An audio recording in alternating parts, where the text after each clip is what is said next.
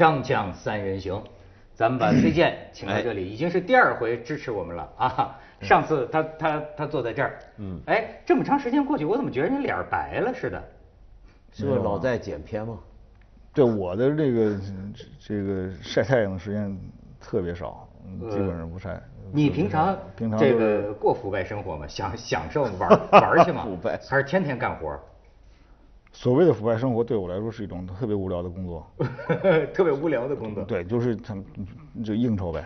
嗯。完了就干了一些你你干干了三遍以上还要继续干的话，这这这内心里边已经没有兴趣了。我觉得我觉得没有创新的东西都是对我来说，那就是腐败生活。都是腐败生活。嗯，那你现在他拍电影，嗯，算是一个很大的创新，而且这个电影真的创新性非常强啊。就是在我脑子里的这个电影的这个拍法或者模式哈，还没有见到跟你这个特别相像的，所以我就觉得真是一种创新啊，蓝色骨头。嗯，那你拍电影这个举动，好多人就分析你是不是搞音乐有点颓了呢？开始想转向。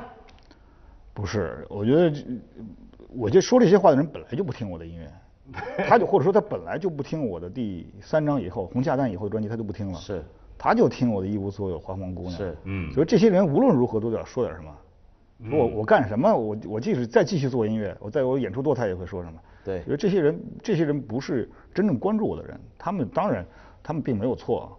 我曾经就是，曾经就是就是在在那个在一个活动上碰到了一些老的那种，就是就是听那个老的音乐听了很长时间的，他们都出国很长很久了。嗯，就简直他们对我，他对我的认识简直就是，他就是太皮表太皮表了。嗯，他他对我干的事儿，对我甚至对我的后几张专辑什么都不了解。嗯，就是这些人无论如何他要说点什么，所以没错就所以这电影他们肯定会说点什么。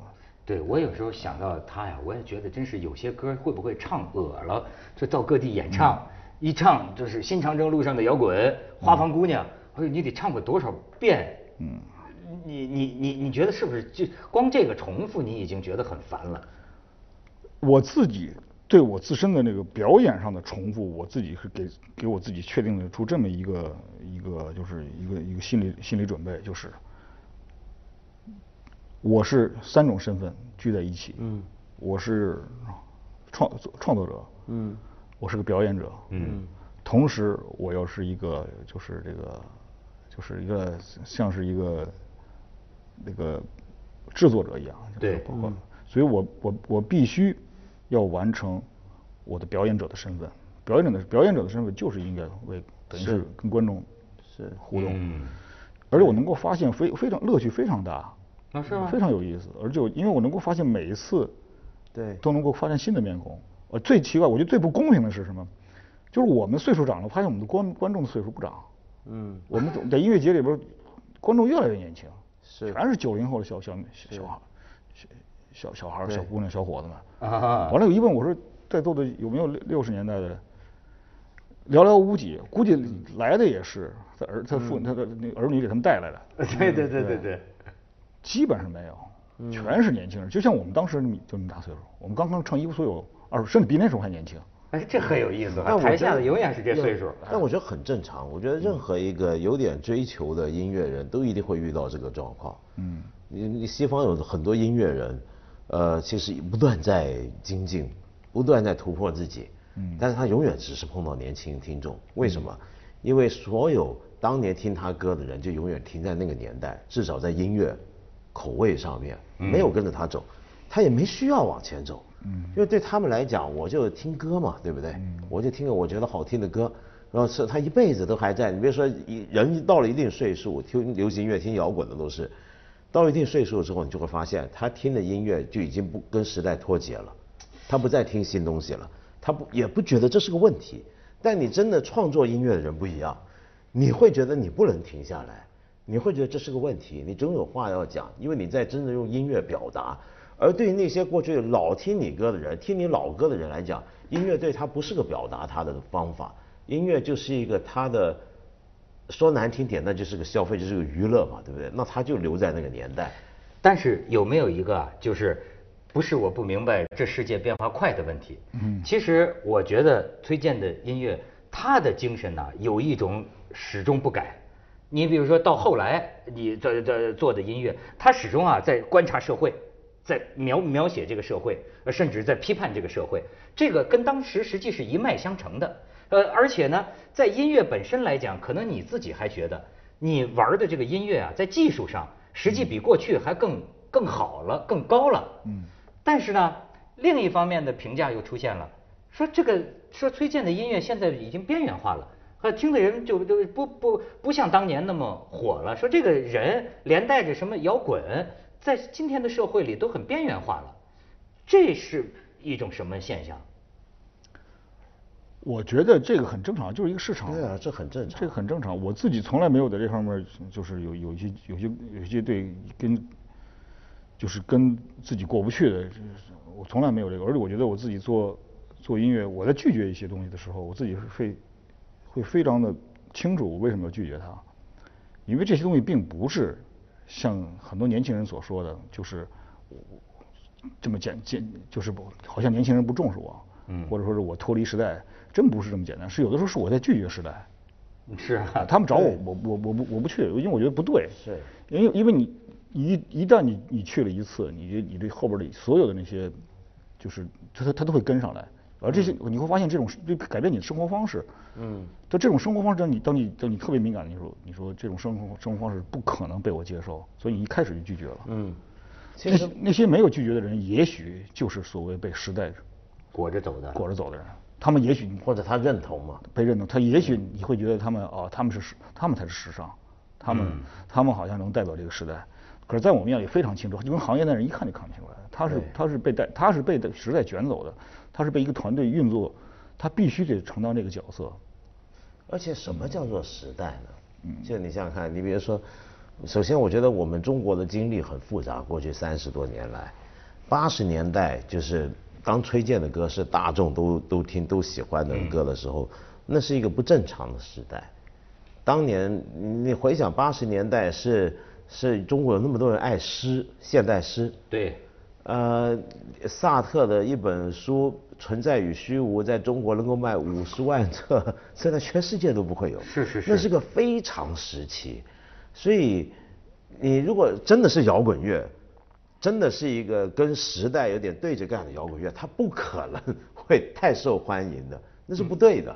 所以我觉得我们现在正常了，其实。你如果说今天崔健的音乐有点边缘化了，不是最流行了，其实这是正常，嗯，是我这是正常的状态。就你我们今天正常时代，萨特的书不会卖五十万本，卖五千本就很好了，这是正常的时代。对，所谓的正，我我也不完全完全就是可以说就是同意你的那个方法，因为我觉得摇滚乐不管怎么样，它还是处在不公平的待遇之中。嗯，社会对摇滚乐并不当然并不公平。要是公平的话，摇滚乐应该成为主流。在西方的摇滚乐已经持续多很长时间的主流，他们的他们的唱片那个市场的占有率是百分之七十多。你指的公平是？就是说，真真的摇滚乐应该是主流的，所有的其他的音乐加起来才占百分之二十多。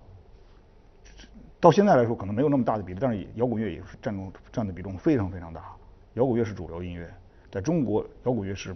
是被挤压的，主流媒体，还有他的他的他的他的自我阉割，因为因为主流主流媒体自已经已经这已经已经形成了一种对人心理的一种威慑，所以每一个摇滚摇滚乐手，包括我自己，在创作的时候，在能拿出作品之前，已经自我阉割了很多东西了。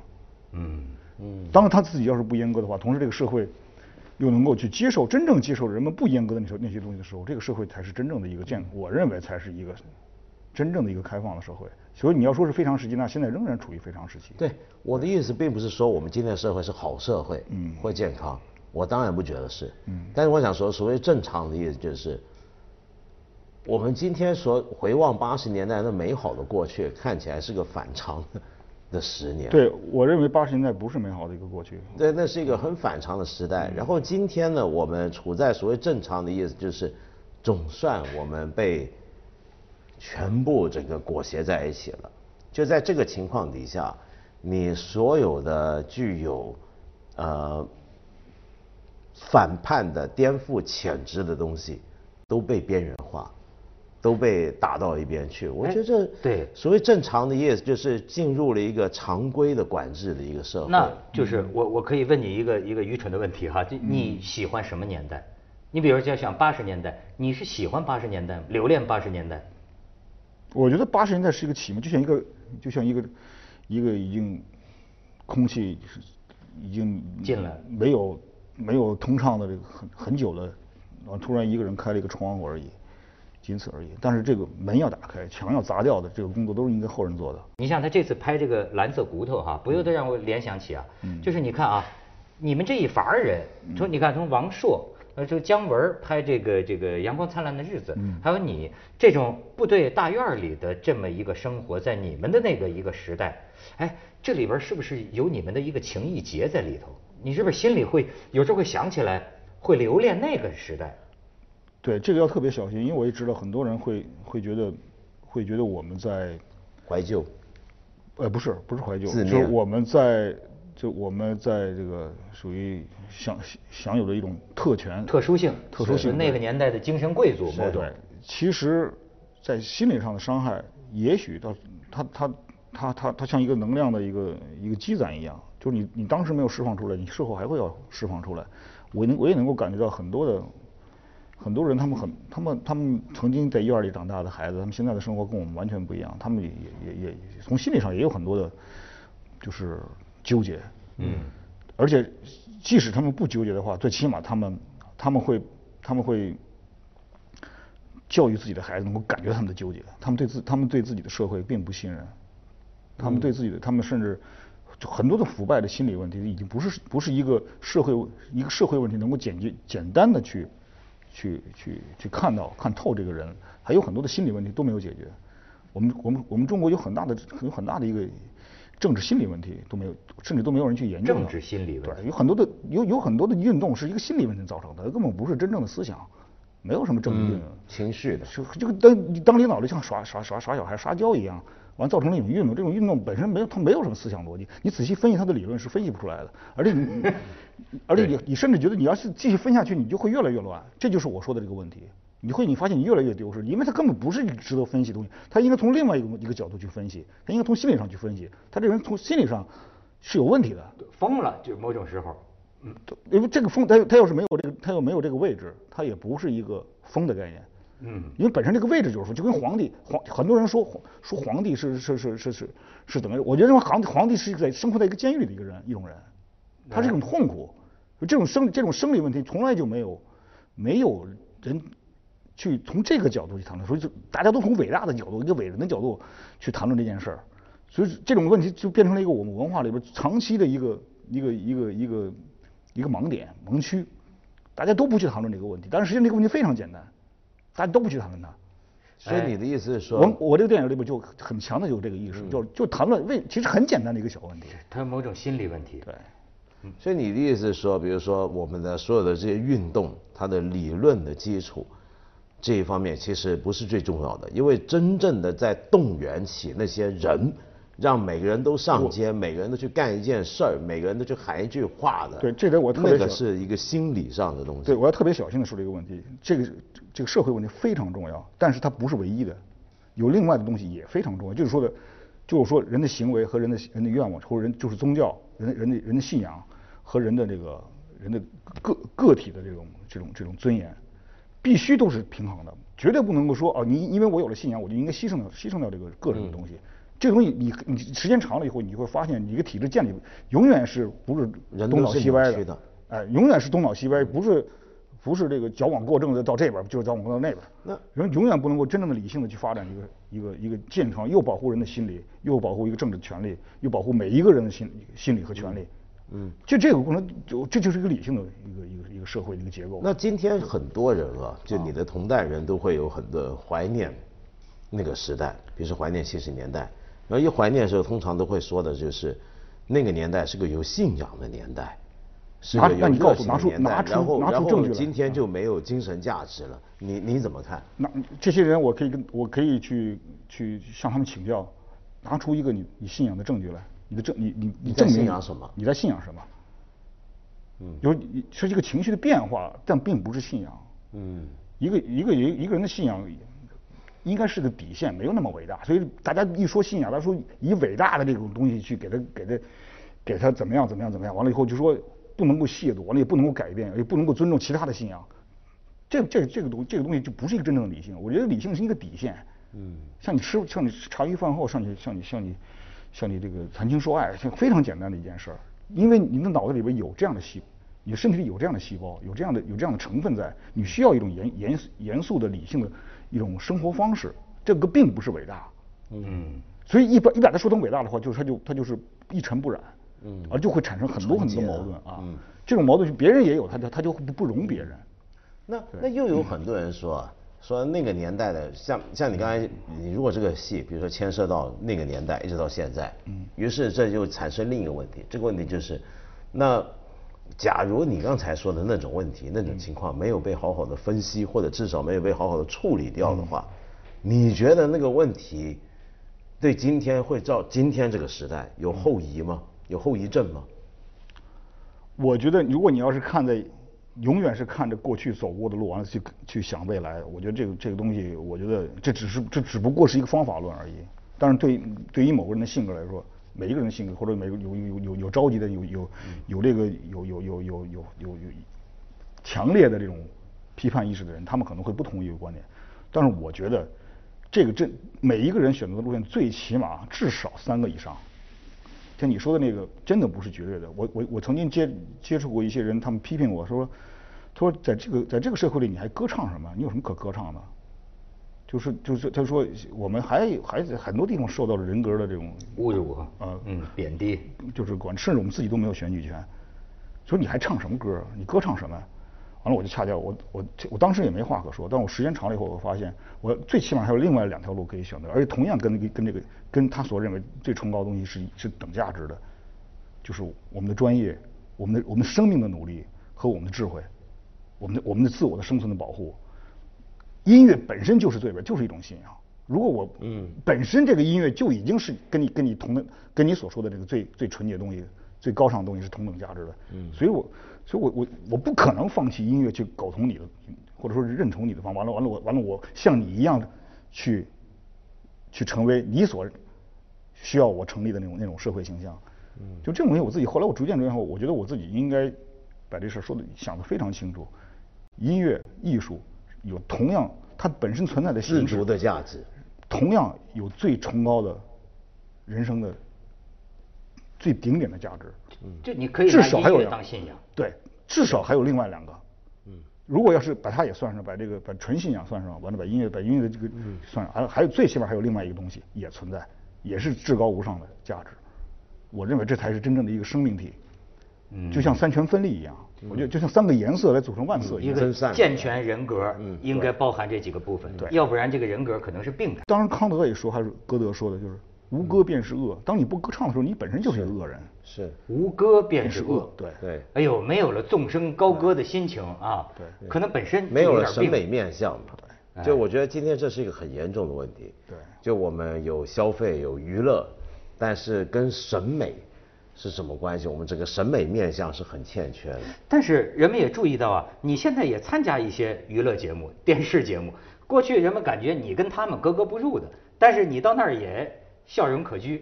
甚至我还听一段子挺逗的，说崔健在那儿呃坐着笑容可掬，然后有个小女孩唱歌的，说什么这个什么，说我不是大叔控，然后崔健说什么是大叔控？然后主持人说，就是说像喜欢 Hello Kitty 一样，有些人现在喜欢大叔型的。然后崔健说，什么是 Hello Kitty？有这事儿吗？有这事儿。我真不知道，因为我觉得这个语语境，实际上这是个这是个方法论，但是我觉得我根本不影响我跟他们的沟通，甚至我觉得这样才有意思。所谓交所谓交流的意义，就是因为互相不一样嘛。嗯。你不觉得这事儿都是跟你的追求有有隔阂的？没有，我觉得这个。我们周围的同龄人，他们肯定也也跟我一样，看不听不懂他们说什么，嗯，是一样的。我觉得这个这这这是一个方法问题吧，这东西你你你你弄通了一次以后就就全都。我我是指你参加这个电电电视节目，参加这种。你说电视节目，我觉得是这样，我就关键在于你有没有想法，你有没有话要说，嗯，这东西也是一个平衡。这东西说来说去，可能大家可能会觉得我有点。就是就有点就是过于的，就是过于分析型了，也没有说抒发就就就管只管抒发。但是这点我我从我自己的经历当中，我包括我做电影，包括做音乐，我我逐渐逐渐认为的，它是我的一个非常非常重要的一个一个一个生生存状态。嗯，我认为我诚实的把这个状态告诉大家，大家接受不接受是他们的问题。但是我我要我要不告诉他们，我觉得我自己也也是在在作秀。我确实这样，我这样生活，我自我自己每就是我自己成立了一组织，组织出我自己的这种表达的形式、行为方式，还有我自己工作方式，是非是非常非常完整的。我认为是非常完整的。我我的调整的是我按照我自己的方法调整。嗯。所以我认为我包括我拍电影，我我就是认为激情、故事和技术，你只有有了这样东西，电影就能成就能拍。嗯嗯。而且我剪辑的时候，我跟我剪辑师说：第一激情，第二讲故事。第三讲技术，不不管那个乱七八糟的，他自己就会自圆其说的。你你管他，你上来就上来就玩技术，玩就就最后你故事讲不清楚，或者你上来就讲就就就讲故事，最后你没激情了，什么都没了。所以我的剪辑的最大的一个动力，就我我我这个剪我这片子剪辑完成，就是我始终要跟我的剪辑说激情激情激情。这个对我很有启发。你有时候慢慢你成为生存动物之后啊，你会连带的呀。